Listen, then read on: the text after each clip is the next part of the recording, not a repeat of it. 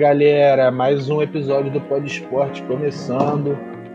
Hoje eu vou trazer mais um assunto aqui junto com o Elian, que a gente vai falar sobre um esporte que para algumas pessoas é a paixão, para outras pessoas nem esporte é. Um, um esporte que eu acho que é muito querido pela nossa população por causa de um grande ídolo, mas que não sinto que não conseguiu pegar essa geração jovem. Hoje a gente vai falar sobre Fórmula 1. Eu vou, eu vou ser sincero, eu vou começar falando eu não gosto de Fórmula 1.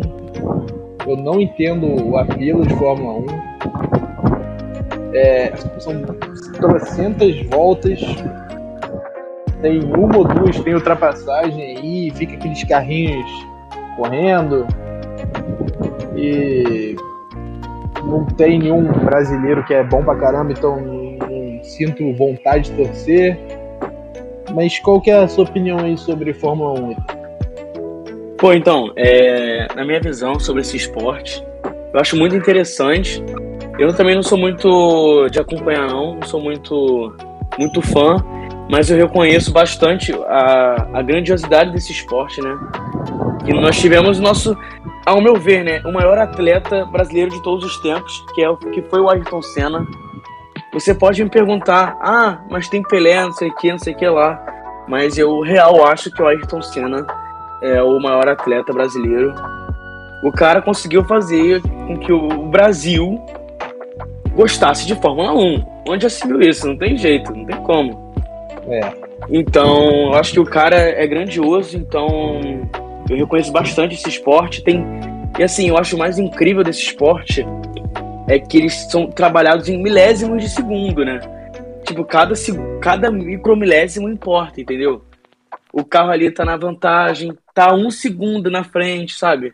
Eu acho que esses pequenos detalhes que fazem ter essa ter esse interesse por, por esse esporte, sabe? Entendi para mim é, é, o contrário, justamente, porque eu sou de uma geração que não viu Ayrton Senna. Acho que até a galera um pouco mais velha que a gente não viu Ayrton Senna, então.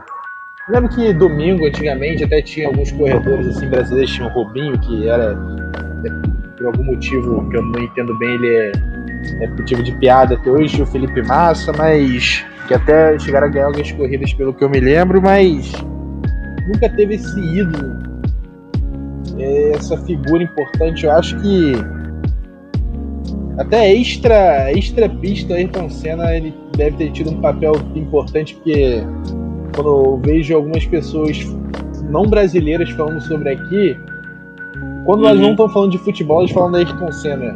Tava passando nas minhas redes sociais esses dias, vi uma, uma galera, tipo, japonesa fazendo a exposição da Ayrton Senna. Sim. Os caras na é. Europa gostando da Ayrton Senna pra caramba. Eu, tipo, Talvez seja por falta de, de imersão minha no, na cultura da Fórmula 1,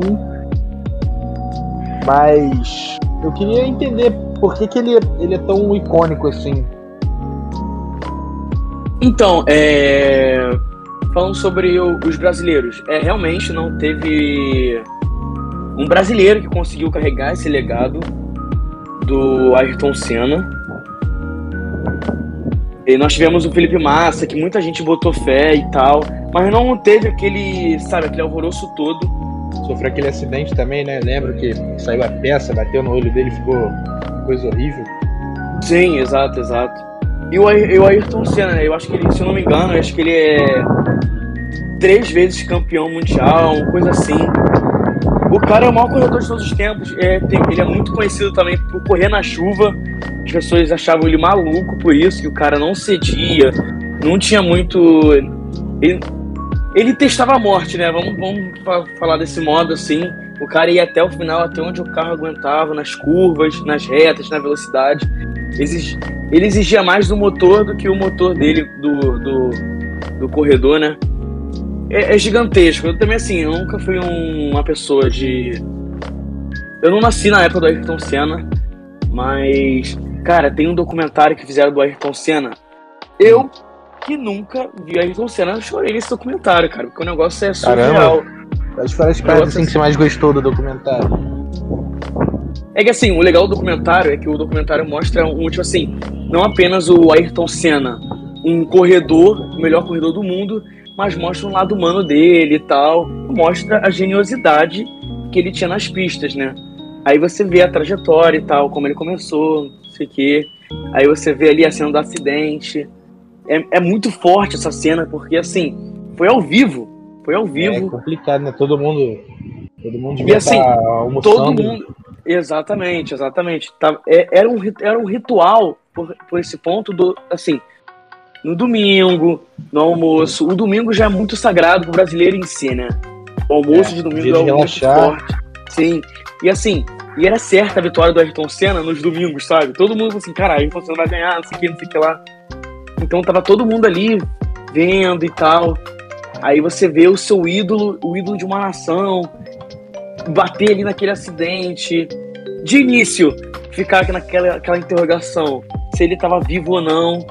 Mas. É, se... é mais muito forte. Sim, muito já se fala que o cara, quando bateu, já, já tinha. Já tinha. Falecido. Já, já tinha falecido. Então, foi um choque tremendo, cara. Então, acho que por isso que o Ayrton Senna é tão grande ao ponto de levar várias pessoas pra frente da televisão ver Fórmula 1. Sabe?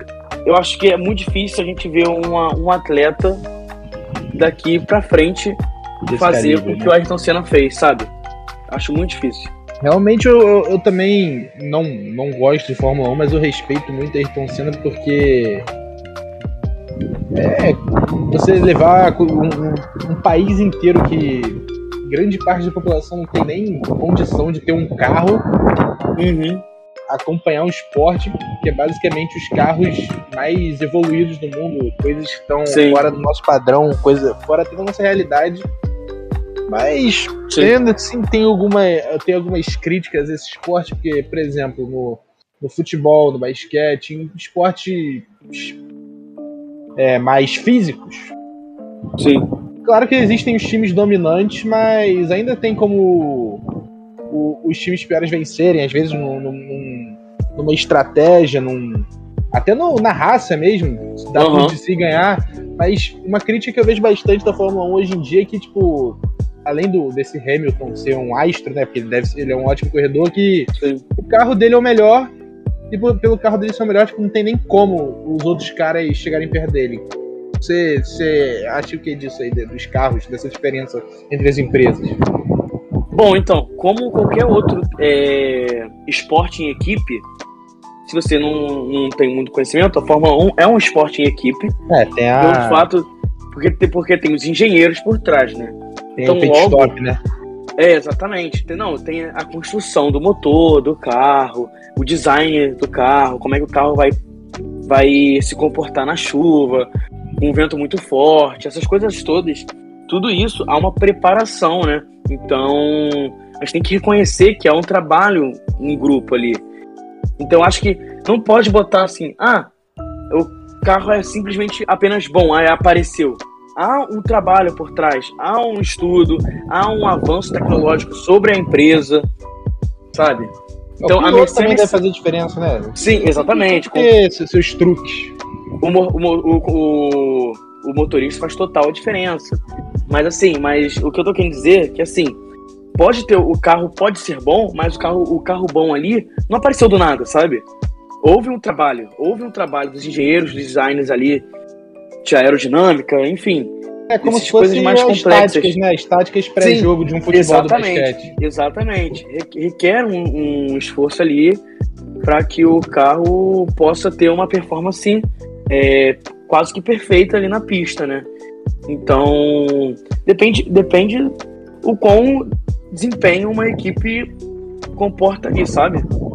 A Mercedes é o, é o carro dominante já faz um tempo já então, a gente tem um carro dominante e tem um, um motorista ali, um piloto capacitadíssimo, pô, é o casamento perfeito.